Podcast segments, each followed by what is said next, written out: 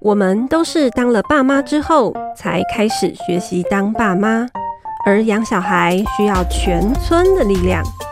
父母百宝箱想创造养小孩的空中村落，陪伴你谈心里的话，解脑中的惑，让父母百宝箱咖喱到沙缸。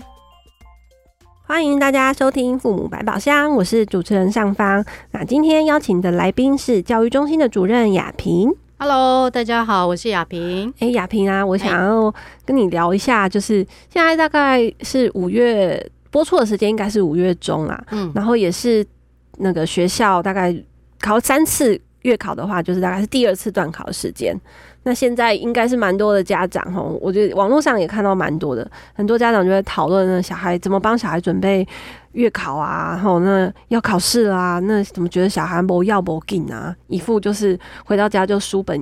课本那个书包一丢啊，就没有再复习啊，就感觉家长比小孩更紧张。嗯，然后或者是网络上就会有一些就是往那个群组啊、社团啊，就问说：哇，那怎么帮小孩复习考试？每次复习到最后都母子父子翻翻翻脸成仇，这样就是搞搞得关系很紧张啊，就很多这种类似的问题。然后我这样看下来啊，就发现有一个问题啊，让我觉得哎、欸、还蛮有意思的，我就想要拿来问问雅萍这个。这个问题问的家长，他是写说，他觉得小孩啊，就是已经搞到好像学业就是嗯没什么兴趣，然后他就觉得如果这样下去好像不太行，所以他的问题是说，诶，那我要怎么样，就是帮小孩让他的学习的胃口呢，可以再比较好一点，比较愿意可以看书啊，或者是比较愿意对学习这块提得起劲，而不是就是看到那个就是好像。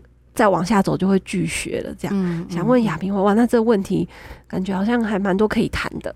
所以，呃，如果顺着刚刚上方讲的那个脉络，其实是从孩子会考啊，然后，呃，不是会考啦，那个段考啊，段考哦，那孩子小考啊，啊，不管什么考啦，哈，总之是跟考试有关。嗯，那大人就觉得，当然是在乎孩子的成绩，嗯，于是会在乎孩子有没有复习，嗯，于是会在乎孩子复习功课的方式，或者是他念书的态度，欸、对，哎、欸，弄到最后都说我我不在乎他的成绩，但我就是在乎他的学习态度。嗯，但我 我常在讲说，我很少会遇到来问我问题的家长，的前提是，呃，他如果他小孩成绩很好。他从来不会跑来问我说：“哎、欸，那个雅萍啊，我小孩成绩不错，但我实在很不喜欢他的学习态度。啊”啊，来问的呢，一定是他的成绩不够好，然后家长会说：“欸，其实我不是那么在意他的成绩，但我真的非常在意他的学习态度。”所以雅萍的意思其实是在。就是点破各位家长，其实真的内心在意的还是他的分数的表现。对，就是如果有一个小孩，他每次就是可以考的都考一百啊，可是他回家就是东西乱丢啊，或者是真的都没在看书了，家长不会来问我们问题啊。他问的问题可能就是家那个小孩不知道如何那个收拾收拾。对对，所以那那我是觉得啦哈，就是呃，顺着刚刚这样讲下来，我我觉得。大人们应该要厘清一个重要的差别，嗯，就是今天学习跟考试到底是不是同一件事情？哦，就就算是他考得很差，难道就是他没有学习到东西吗？那另外一面是，就算他考试成绩很高，哦，那难道就表示他的学习效果不错吗？哦，我猜这两件事情其实是蛮不一样的。就假设以我自己来讲，其实我大概考试都还蛮不错的，嗯，但是不错呢，其实是我还蛮愿意花力气在前头准备考试，嗯，好，那但是我都不敢讲，我前头可以把那个书背的很完整的这件事情，是我有了很好的学习。其实来基金会之后呢，我一直哎，不能一直就我才赫然发现，嗯，好像我在。我以往的那个成绩还不错的那个读书的那个经验，并不表示我有学到什么东西耶。哈，可是，嗯，大家的想法都是分数反反映的，就是你在这一个范围内，你有把它学会，你才拿得到分数啊。那你拿不到分数，不就代表？就我只能说我很会考试啊，但不表示我。你是说有个技巧在里面？对对对，其实考试需要技巧的。对，哦、那那那我我举一个实际的例子，就前一阵子我们呃，总之有个课程，嗯、那我就那个要来准备教案，好，帮忙备课 准备教案哦，当老师就对了。对，那然后呢，那个内容是数学，哦、那个数学，等下大家大家不要不要那个离开哦，这是数学，但是。哦，不可以就就切断。对对对，我很多台湾的大爸爸妈妈听到数学马上就断线，这样、嗯。对，的确，数学对我来讲其实是一个门槛，那个门槛是心理的门槛。嗯，其实老实说，我我只要听到数学，我我那个墙那个门是关起来的，嗯、那我要花很大的力气去突破。那那时候我是跟那个我们的基金会董事长史英石老师一起备这个课，嗯、那他就出了一个题目给我。嗯，他说，呃，两个人在操场上，好背向而行。啊，第一次相遇的时候呢，是在什么几点钟方向？哈，距离、啊、这种题目好无聊哦。距离那个出发点呢是这个，比如说是呃二十公尺啊。那然后最后他要求这个操场全长是多少？嗯，那当我一看到这个题目的时候，其实我我心里面就在想。就就是以往我们学习的经验，我就会一直想公式。我就在想说，哇，那以前我在读这个时候，我运用的公式是什么？那当然我是想不出任何东西的。所以当时老师就叫我，你自己先去想要怎么解答这个啊。最后我当然是不知道啊。那石老师就说，你当你不知道的时候，你先画图。嗯，哎，画图我会啊，对不对？就把它画，哎，画一画，其实就发现，哎，那那我知道要怎么去弄出最后的那个操场的全全场这样子。嗯。但呃，你说这样我就学会了吗？虽然我在石老师面前就觉得啊，我懂，我懂，我懂，嗯，但我心里面就一直觉得啊，这样我真的有懂吗？哈，的意思是我心里面其实对于这样的一个，因为这样而学出来，哎，而解出来，对对对，上方讲的比较对，因为画图而解出这个答案，我真的学会吗？还是蒙到的？呃，其实我对于画图，我有一个偏见，我觉得靠画图画出来不是真的会。哦，因为它对你太笼统吗？还是哎，不是，我就觉得画图哪叫会？画图没有，所以一定要有公式才叫会。对，你要有个公式，整理一个套一个要点嘛，对不对？因为你每一次都会遇到不一样的题型啊，或者是说那个画图不一定准呢。对，我就觉得画图是。骗人的，真的，我我真的真心。以前以前考试的时候，老师也都说，从题目上面的那个图啊，你们不要太相信，因为 有时候你以为你去量那个题目上的图，有时候那个是骗你的。他们都叫我们不要相信题目的图。对，然后所以第一层，其实我心里面会对于因为画图而可以解出这个答案，我我心里面有个排斥感，因为我不会觉得这个是学会，我心里面还是想着它应该有个公式。那第二个，我心里面出现的一个疑问是说，哦，那现在出的只是说什么二十二十公尺啊，然后什么走几圈，换个数字会不会还可以画的？而且万一对，万一今天考试的时候他是说走一百圈，难道我要画？难道画一百？对呀，我心里就说这无论如何都不对呀，所以我就会觉得会画图解出来不叫不叫会。嗯，那但后来叫做偷机取巧，对对对对对对对，双方讲对了，我心里面对老师说我也放着巧的感觉，放着这个四个字，对，有点取巧，我不是真的会，因为我没有一个可以解决这个同样类型对同样类型的一个公式。嗯，那然后其实我很我很讶异，我自己心里面一直放着这件事情，说为什么我会觉得这样不叫学会？而且你现在不用考试了耶，对你对。你不用担心成绩的。对，那那我很压抑，我一直心里面放着这个问题，然后一个礼拜、两个礼拜继续一直在想，然后有一天我自己想想通了，为什么这这个东西会让我卡住？嗯，第一个是说我突破了以往我学习的经验，觉得画图是投机取巧。嗯，我我我我似乎觉得这这件事情我有比较开，就因为利用图解好去去懂一件事情是其实是重要的。就上方是那个素祥老师嘛，的确教小孩会要先从那个图图解开始。那我解开了这一关，但我还没有解开第二关，万一走一百圈那怎么办？嗯，后来我心里面就想说，好，如果今天真的有一个考题，它是出一百圈，嗯，那这个题目是在为难人，嗯嗯嗯，那我不需要为了。有可能老师出一个为难人的题目，而我放弃原来其实学会真正的那个过程，它应该是这样的一个担心，所以我要放掉那个担心。所以当我突破这两个点之后，老实说，我我我其实很开心。就我已经很久没有这样一个印象，说我当我想通一件事情，学会一个东西，那那个心里面真正的开心。所以这这这件事情，我一直印象就很深刻。然后要套到石老师，呃，常常讲的一句话是说：你今天如果真的学会一件事情，你会很开心，而那个很开心是你会很想要到处去跟别人讲。所以每次其实谈到呃学会一件事情很开心的时候，我我脑袋第一个出现都是这个例子。哦，就是你画图图解那个算出那一题算那个数学的答案，就就想想出了自己学习的那个那个阻碍，那个阻碍其实就是以往我们学习的经验。嗯，嗯，所以如果要重新要有一个好的学习经验，老师说，必须要从能够放掉我们以往的那个惯性开始。嗯嗯嗯。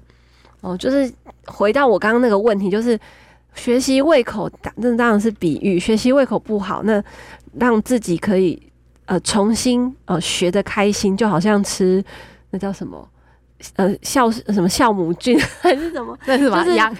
顾肠胃、顾肠胃的东西，就是那胃胃口不好，那还是有机会可以让胃口变好。哦，对，所以为什么我会从自己的例子开始讲的？当然是扣合着刚刚刚上方提的一件事情嘛。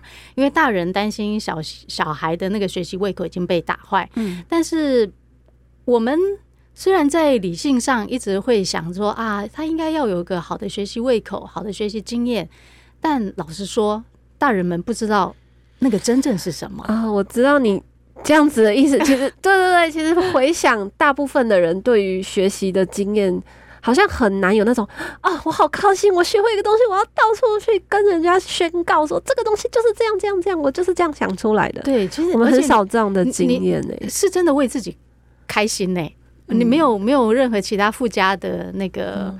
嗯价值啊，你可以多得几分，但是就是就是那个那个心情跟那个过程，所以扣回来刚刚那个回应到家长身上，就是如果我们知道学习会让人开心，是刚刚那样的一个过程，我我们就不会去去不能说在乎，呃，我们就不会把小孩的考试成绩，他准备考试的一些复习方法，跟他今天有没有。真正学习到一件事情，把这两件事情混在一起。嗯、我的意思是说，如果今天家长很在乎成绩，你就好好的跟小孩讲，我们在乎成绩，而你要考高分是有方法的、有技巧的。对，的确考试有技巧、有方法嘛，嗯、对不对？比如说今天考个那个选择题，你不要先看题目，先看选项。对，你先看选项，你就会知道，当你回来看题目的时候，看那一长篇文章的时候，你抓的重点是什么？Keyword 就找到了。对，这就是一个考试技巧。但你说从这样考试技巧，说你有有有考得高一个学习的什么事情吗？我们很难讲。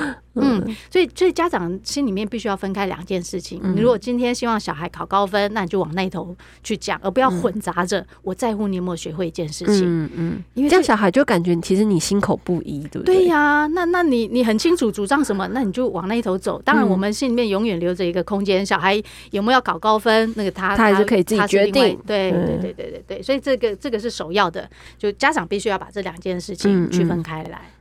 好啊，那我觉得这个家长他应该是，呃，想要知道的是怎么样可以让小孩在学习这一这一块可以有兴致。那刚刚雅萍分享的那个是让他发现学习的开心，学得很快乐，这个是好像就是一个解法。那刚刚听了那个数学的例子，有没有其他的例子再想要多听一点呢？哦，有诶，其实我们那个 我们很多关于老师的课程里面，嗯，有有很多那个呃，我们生小老师很精彩的教案。我那天翻翻翻翻，哎，发现有一个二上的，嗯，好教小孩国语。国语，对对对对，学的高兴的哦。哎哦，老实说啦，哈，我我现在都不管小孩学的高不高兴，我光看到这个家长我就很高兴哎。对，我从来不知道看一个这个二上的小孩的国语课踩影子，嗯，看到老师这个教学手法，其实我真的有一种开心哇！我居然不知道这么无聊，然后他们他们有一个好的教学方法的时候，我们就觉得这个课文。好无聊，有什么好教？哈、嗯，那那我现在就就先把那个课课文哦，先先念一次给大家。你刚刚意思是说，如果没有看到这个教案，你会觉得这个课文很无聊。对。可是看了这个教案，就觉得天哪，怎么这么好玩？对。对，就有一种哇开心，这是什么魔术？真的很有趣。好，那我先把那个那个课文念一下。你说很无聊的课文，我们来听听看多无聊。好，第一课踩影子，这样哈，踩影子游戏开始喽。阳光下，你追我跑，我追你跑，高高兴兴的踩影子。小牛动作非常慢，小马踩到它的耳朵，小花狗踩到它的脚，小牛急得哭了。小马说：“我踩到了。”小花狗说：“我踩到了。”小牛谁也没有踩着，大叫说：“你们都踩我！”嗯，那后面有人喊说：“停！”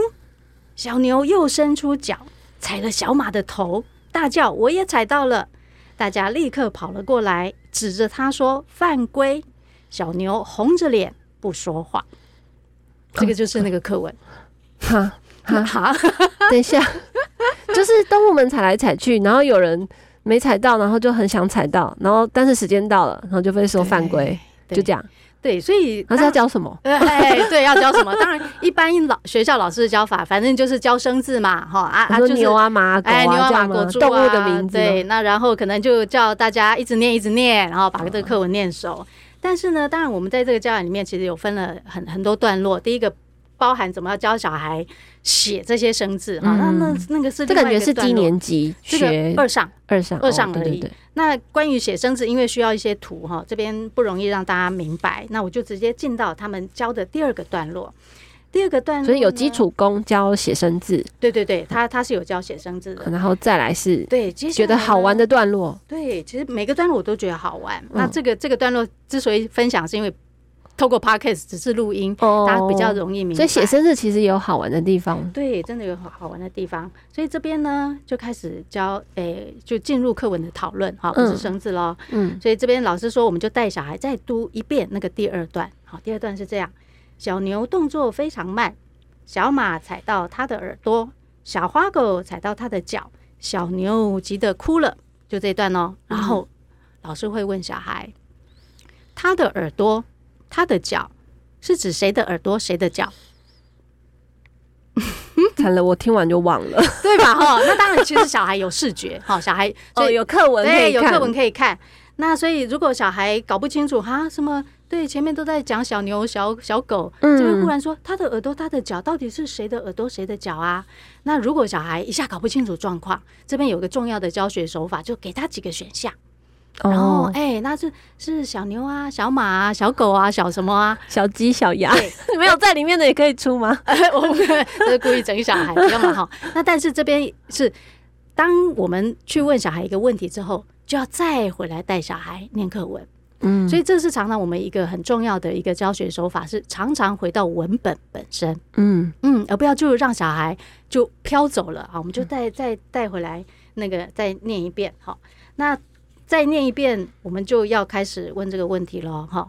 为什么在第一次的时候，他会课文里面会讲出名字啊，小牛啊、小马或谁？但是第二次再讲到同一个人的时候，他用他来代表。嗯，我再来念一次哈。原来是说小牛动作非常慢，小马踩到他的耳朵，小花狗踩到他的脚，小牛急得哭了。所以上方你觉得这边他指的是谁？应该就是小牛吧，因为它很慢嘛。对呀、啊，那所以这边其实就就跟小孩讲说，那个他其实是一个代名词。嗯，那小孩就想说，代名词关我屁事啊？是什么东西？对呀、啊，是这样。那于是我们就会要问小孩，如果这边不用他的话，会变成怎样？那就会叫小孩来试着念念看哦。小孩就会念说：小牛动作非常慢，小马踩到小牛的耳朵。小花狗踩到小牛的脚，小牛急得哭了。嗯，那当小孩在念这个过程的时候，其实小孩自己就会发现好多小牛哦。对，就会觉得哈，一直重复念很烦呢。对，于是，因为小孩有去真正进入这样的一个情境里头，他就会发现，哎，这边用一个所谓的代名词，它是有意义的。嗯，而不是直接就告诉小孩，这边就是一个代名词哦。当重复出现的时候，我们就可以用代名词。嗯嗯，它是有其必要性的。对，就有一个那个呃，有一个手法在这边，让小孩自己发现，如果一直重复重复的时候，那就会很烦，就可以用代名词。嗯。但是呢，这边我不知道上方有没有注意到一个问题，最后一句。他又把小牛拿出来了。对啊，要他就不用他，对不对？因为他他到底啊，对不对？哎，同样的问题，我们就问，就问小孩，那为什么不一路他到底呢？哦，那小孩可能就随便乱讲啊。那不管小孩讲不讲得出来，反正小孩不敢讲什么，我们就就都会肯定他。那最后，也许小孩就会发现，哎，刚刚这样一路他他他，到最后。会忘记那个他到底知道是谁？我刚才在想说，会不会忘记最后是谁？对，谁是那个他？所以，所以因此，也许作者他就会有点担心。你看，他前面会用他，他是担心读的人会觉得好烦。嗯，但是当最后一句他又把小牛给摆进来，嗯，所以一样，这个作者是在想说，读的人可能会忘记那个他代表的是谁。嗯嗯，所以在这边我们就要传达给小孩的是说。当我们在读一个课文的时候，其实作者他心里面要怎么写、安排这些内容，他心里面是放着读者的。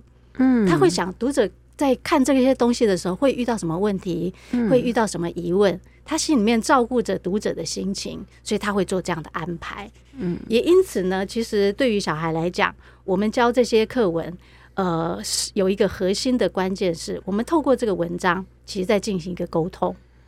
嗯，就是用他的这个时机点，他并没有强硬的说出现了一个之后，后面都要一路塌下去。对，他其实是需要是想的是，哎，读你的这篇文章的人，他们是年纪的年纪啊，或者是对象啊，嗯、他们可能是呃专专注力没有那么长，那你可能后面你就要把你的小牛就要提出来，你不能一直塌下去。可是如果你的写作的呃读者呢，对象呢，可能是。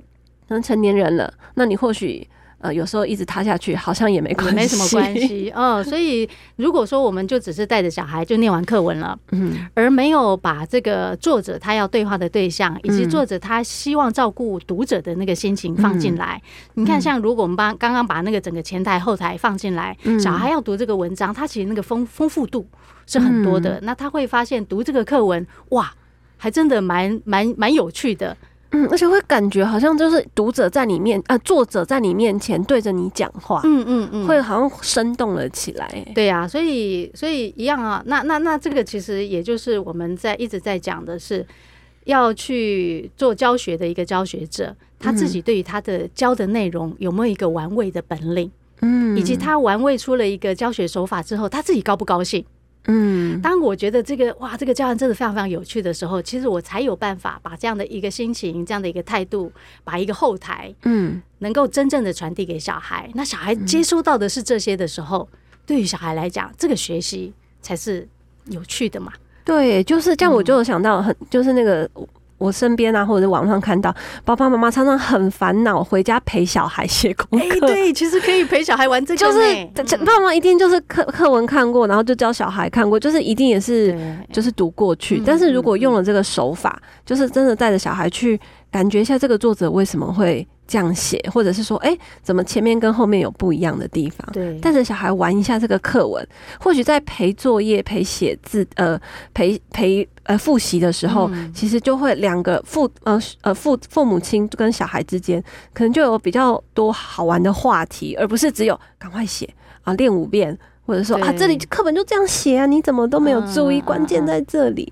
对呀，对，那那所以就是说，呃，关于教学这件事情，也不要都是交在老师手上，家长还是有机会，你只要学学一个这个 paper 就好，拿个一两招回去，对，拿个一两招回去就很好用。那那其实也刚好啦哈，就我们在五月二十号，就我们刚好要办一个这个玩的教育学的一个工作坊。那以往我们都只有开放给老师，哦，那这一次我们特别开放给一般的，只要对教育有兴趣的，特别是家长。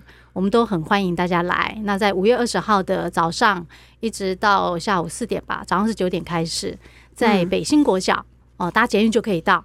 哦，所以非常鼓励家长可以一起来参加这个工作坊。这工作坊是可以真的教我们，就是陪小孩在玩这些课文啊，或者是各个课，可以教我们什么样的东西呢？它的确是呃，会在每一个学科上面。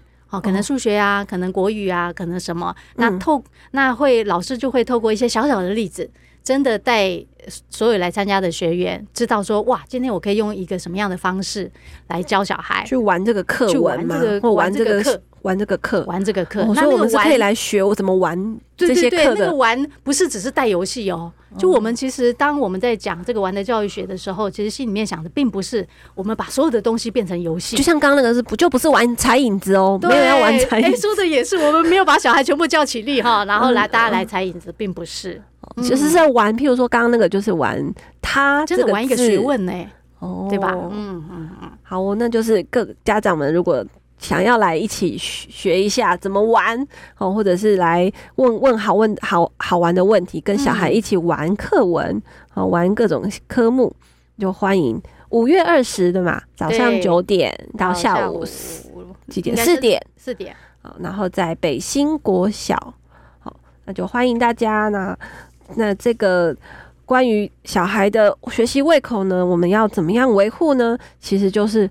爸爸妈妈自己先玩的开心，哎、欸，真的、啊，也许就能比较体会小孩在学校的 心情，把自己当我当益生菌这样，对、啊，对啊、就有机会。嗯嗯嗯嗯，好哦，那我们这集就到这里了，感谢大家的收听，然后欢迎大家帮我们把听的喜欢，然后分享，然后按赞追踪，然后传给你的亲朋好友，让让大家一起都可以来听我们的父母百宝箱，谢谢大家，拜拜，拜拜。